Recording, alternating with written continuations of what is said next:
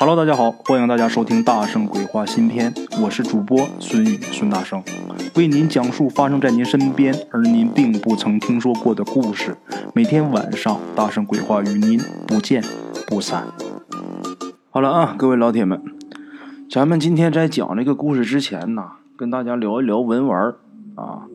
为什么要聊文玩呢？我倒不是卖文玩的啊，就是咱们今天这个故事跟文玩有关系。文玩这个东西，好多朋友喜欢，尤其是前些年是风靡一时啊。前些年比较流行的，像星月菩提、金刚菩提，或者是菩提根，都带这个玩这个啊。我那时候也弄两条，我是弄了一条金刚，弄了一条菩提根。那条金刚啊，送朋友了，好多年前了。那个是一二年买的一条金刚，盘到了一五年。都已经包浆，都已经玉化了啊！之后把它送给朋友了。菩提根是已经让我给带红了，带开片了，就把它给收起来了。收起来之后，现在没什么玩的了，又弄了这么一串一百零八个罗汉头啊，罗汉脸儿。这是五十四颗橄榄核雕的，它这一个盒上是两面，两面两个脸儿嘛，五十四颗正好是一百零八个罗汉脸儿。这个我感觉这橄榄核有点大。就是戴脖子上有点太长了，我是等着他先戴着吧，戴个年八的，等它包浆了之后，给它穿成手串正好能穿六串六九五十四嘛，九个这个橄榄核穿一个手串然后再加一个配饰就正好，然后九个橄榄核正好是十八个罗汉脸十八罗汉，到时候看吧，能卖给他卖了，要是不愿意卖呢，就看跟谁有缘分，就送谁一条，也挺好的，挺有意义的。因为这个东西你带过的是吧？你亲手盘出来，这玩意儿沾着你的人气儿，把它送给这个有缘分的人，我觉得比送金子银子更有意义啊！手串我现在自己也玩一串，玩一串我这东西不值什么钱，就是这个看桃的桃核，然后自己拿砂纸给它磨圆了之后，拿这个小钻钻了个眼儿，穿这么一串，也戴了两年多了。这桃核这东西啊，不是什么好料。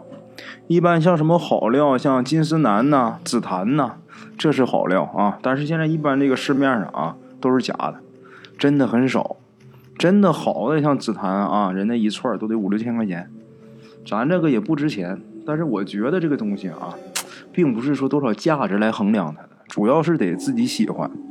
我这个小桃核哈，你自己剪、自己磨、自己穿的，哎，自己带着，我觉得就挺好啊，并不是说它价值与否。这个人这东西都有一好，我就特别好这些东西，就是一看见这些老物件啊，或者是说什么文玩啊、手把件啊、古书啊这些东西，我就喜欢，发自肺腑的喜欢，是真爱这个啊。你像一般金子银子啊，说白了我还真就不喜欢，也不能说不喜欢啊，喜欢它只不过是货币，它那个东西喜欢它的价值，喜欢它值钱，但是这个东西呢是真心爱，就是爱这个玩意儿。啊，咱们今天这个故事啊，是一个关于念珠的这么一个故事。就是一般和尚手上拿那个念珠啊，什么材质的都有，但是一般以木料为主啊。咱们今天这个故事呢，来自一位鬼友大叔，这是发生在他爷爷身上的真实经历啊。他的爷爷呢是一个农民，解放战争时期呢，他爷爷呀就被这个国民党抓壮丁，就当了兵了。当了国民党的兵啊！由于他爷爷这个人呐，人很机灵啊，所以呢，很快就做了这个营长的传令兵啊。他爷爷当兵那会儿啊，已经是快解放了。当兵没几天呢，他们这个部队啊，就往四川撤。到了四川之后，他们这个建制呢就被打乱了。他们这个营啊，是属于西路，所以说他们在从四川再往外撤的时候，就是往藏区撤了。说好听的呢，是往这个西藏撤退；说不好听的，其实也是慌不择路，没办法往往西藏逃跑啊。这个藏区啊，它不等于西藏。现在的四川省啊，还有好多这个藏族同胞聚居的地方、聚居的地区。不过呀，这种地方啊，它跟这个成都平原比起来，那就荒凉的多了，人也少的多了。他们当年这些兵里边啊，撤退的这些兵里边都不是四川人，那就更别提这个藏区了。那到那之后啊，这些人是人生地不熟的。那个时候也不像现在，你有个导航啊，有个电子地图，啥也没有啊。那个时候你找方向，你就得找向导。前面咱们说了啊，这个地方人少啊，上哪儿找去？没那么容易啊。还算是不错啊，他们找了两天，这些人遇到了一个过路的喇嘛，而且这个喇嘛他还会说汉话，他不光会藏语。啊，这让这个营长很高兴啊。可是呢，跟这个喇嘛一提到带路的事儿，这个喇嘛啊，他不但不愿意，反而呢，他还劝营长啊，你放下你的刀兵吧，让全营的士兵各自回家吧。当时这个营长正处于是大败之余啊，这个营长他这个精神是属于高度紧张的时候，他一听这个喇嘛这么说，这营长当时就翻了，就急了。这个营长他跟蒋经国混过，还是三青团的团员。当然啊，这个时候这个已经并入这个国民党了。但是啊，效忠党国的这个思想就在他的脑子里边早已经是根深蒂固了啊。他又转念一想，这他妈的哪有这么巧啊？啊，在这么偏僻的地方能遇到一个会说汉话的喇嘛，然后他还劝我解散。有问题，这他妈分明就是共军的奸细呀！然后他就越想越像，越想越害怕，越想越愤怒。然后这位营长就把枪掏出来了啊，砰的一枪就把这个喇嘛给毙了啊！他把这个喇嘛毙的时候啊，当时把这当兵的都给吓一跳。然后这个营长啊，他就把自己的想法啊，就跟这个大伙说了一遍，讲了一遍。然后呢，叫这个士兵收他身。这一收啊，这个喇嘛呀，他身无长物啊，除了一身衣服，再就是一串念珠啊。这营长就觉得这串念珠啊，和平时他见过那个念珠不一样啊。然后他自己就把这串念珠给收起来了。就在当天晚上，宿营啊，是在一个山脚下找了有这么几间木屋啊。也不知道之前这几间木屋是干嘛的，然后这个营长和大伙就都在那儿休息。这个营长他是独居一间，他自己一间屋子。半夜的时候，咣的一声枪响，大伙赶紧是听着枪声啊，都赶过去。枪是哪儿响的呢？营长那个房间。大家到那儿一看，营长这个时候已经含枪自杀了啊。当时这个营里边啊，也没有什么副营长。没有，那当兵的不能没有领导啊！这营长已然自杀了，咱们最高指挥官没了，那怎么办？再选一个吧。那肯定啊，营连排班，那就要在这个连长里边选。最后这个有一个二连连长，这个人在这里边，在全营里边算是德高望重的了，然后就被大家给推举出来了。后来呢，这一个新上来的营长和几个连长，大伙一商量，一决议。这几个官啊，就都觉得咱还是解散了的好，啊，这个时候已经大势已去了。不过呢，咱不能在这儿解散，这荒郊野外的，如果在这儿解散的话，太危险。那咱们就到这个人烟比较稠密的地方啊，然后他们手上有枪啊，咱再抢一票，发一笔小财，然后把这个钱给大伙分一分。当然啊，他们几个当官的得拿大头。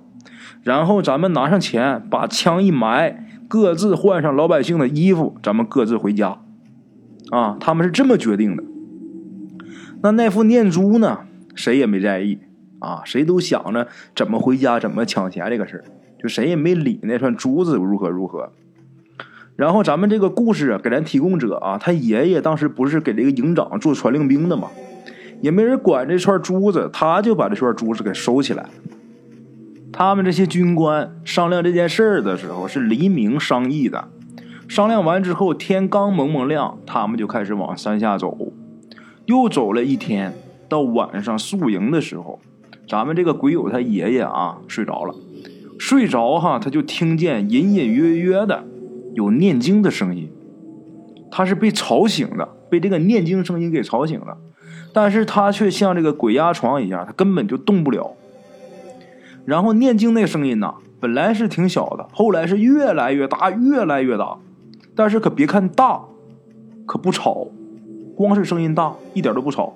相反，这老爷子啊，当年他还觉得很舒服，就听着很舒服。他就这么的啊，整整的听了一宿啊，念经，也不知道这个声音是从哪儿来的。等第二天早上起来，他以为自己啊这一宿没睡，那肯定得困得难受啊。听了一晚上念经了，结果让他没想到的是什么？他精力充沛啊！然后他自己就认为啊，这个念珠绝对是个宝贝。就这么的啊，就在那天的下午。他们遇到了一支咱们解放军的队伍，他们这一伙人呢就被俘虏了。那作为俘虏，你身上不能有什么东西。就这么的，这个念珠呢也被收走了。当时解放军是非常急迫的想去追击大军，对于他们这样的散兵游勇啊，根本就不在乎，就把他们给教育了一下，说你们要是愿意参军的，我们就收下，然后呢送到后方去整训。如果你们要是不愿意当兵的，给你们发点路费，就回家得了。就这样啊，那串念珠就又被这个解放军又发回到咱们鬼友爷爷的手里了。他是选择回家，不想再跟着部队打仗了啊，又给他发了点路费。他刚要走，就被一个干部模样的人呐给叫住了。后来知道啊，这个是这个部队的政委。作为政工干部呢，这个政委啊很奇怪，就一看啊，这小伙子，咱鬼友他爷爷当年就十几岁吧，十八九岁，这小伙子十几岁一小孩，又是当兵的，怎么会有一串念珠呢？啊，后来一问，一开始啊，鬼友爷爷他可不敢说，后来呀，一看人的架势，自己也不敢说瞎话了，就把这事儿都招了。这政委很重视这件事啊，因为当时咱们解放军是很重视这个民族政策的，上级是三令五申嘛，所以自己也不敢不重视，也不敢就把这一串念珠的事当一小事啊。正好他们附近呢有一个喇嘛庙，这个政委呀就让鬼友他爷爷啊，你先别走了啊，这个念珠呢你先给我，我去问明白问清楚了你再走。就这么的，这位政委啊，带着自己的卫队来到了这个喇嘛庙，一问才知道，这串念珠啊是用人骨头做成的。哪儿的骨头呢？就是人眉间的这块骨头，这是喇嘛的圣物啊。然后这个政委呢就想把这串念珠交给寺庙里，可是那些喇嘛呀反而不要，他们说什么呢？既然啊某人得到了它。又不是那个人抢的，那就说明呢，这个东西啊跟他有缘分，啊，就这么的，政委只好啊把这东西又拿回来了，然后呢又把这个还给咱们鬼友他爷爷了。他爷爷一听啊，这玩意儿是人骨头做的，自己摸都不敢摸，就死活都不要了。还好啊，跟来一个喇嘛，这喇嘛跟来是干嘛呢？本来是要给他讲，就这个东西怎么供养，怎么供养这串念珠。怎么用它念佛的，啊！但是他是死活不敢要啊！咱们这鬼友爷爷那就哭着呀，求喇嘛呀，你快拿走吧，就算我献给庙里的了。后来无奈，这个喇嘛才把这串念珠啊，又请到喇嘛庙里边去等他的有缘人了，啊！那么说，咱这故事里边这个念珠啊，用骨头做的，到底有没有？有，人骨做的，我就见过。我在甘肃张掖的时候。他那儿有一个大佛寺，这个大佛寺几千年了，我在那的时候经常去。附近就有很多卖文玩的嘛，卖文玩、卖古董的，但是多数都是假的啊，里边也有真的。我就见过一串，但是它可不是用眉心骨做的，是用人这个天灵盖这个骨头做的啊。我当时一看呢，也觉得瘆得慌，我就想这玩意儿人拿一串人骨头干嘛呀？后来人家卖这个东西的人呢，跟我讲。就说呀，这个东西不是有大福气或者是有法力的人呐，你拿不了。为什么这么说呢？和尚一般像藏传佛教的和尚有拿这个东西，他拿这个当圣物。这个东西骨头得看是谁的骨头。如果啊，要都是历代的高僧的这个眉间骨或者天灵盖骨，那这串佛珠那可法力无边了。但是如果要是普通人这个眉间骨做的呢？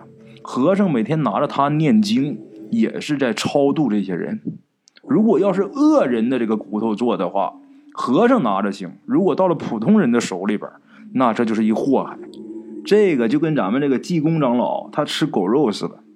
你看咱平常人也吃狗肉，但是跟人家吃不是一个意思。咱们吃肉就是吃肉，人家吃肉是为什么呢？济公是谁呀？降龙罗汉呐，大罗金仙呐。他吃谁，其实是在度化谁，是在度谁。你到了我佛爷的肚子里边之后，你就升华了。